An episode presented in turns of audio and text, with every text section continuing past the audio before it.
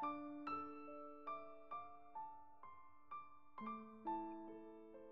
红楼梦》这部书，这辈子总得读一遍、看一遍，或者是听一遍。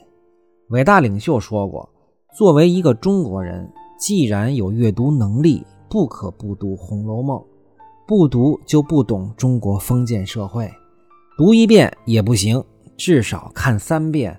不看三遍没有发言权。《红楼梦》再过一百年，中国人还得看下去。读下去，讲下去，因为它是中国古典文学的标杆，读中国书绕不过去的一部书。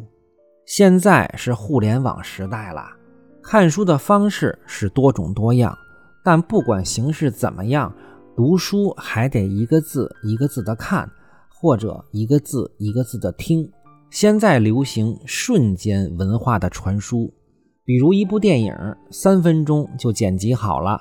三分钟你就能看完它，貌似很快的就得到了精华和效率，可失去的却是细细品味的过程和从容思考的空间。读书那就更不应该这样。比如你没吃过北京烤鸭，那最好的方式是自己去烤鸭店一口一口的吃，而不是听别人告诉你烤鸭应该怎么吃，烤鸭的味道是什么。所以读书还是要一个字儿一个字儿的读下去，才能找到属于自己的那份收获。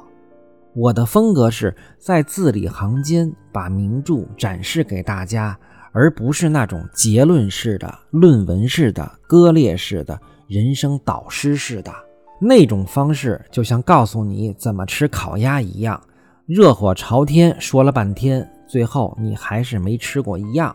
我会把每个字儿都带给大家，在字里行间不揣冒昧地插入所谓自己的讲解和评述，不是班门弄斧，更不是好为人师，只不过是让大家听起来不那么枯燥。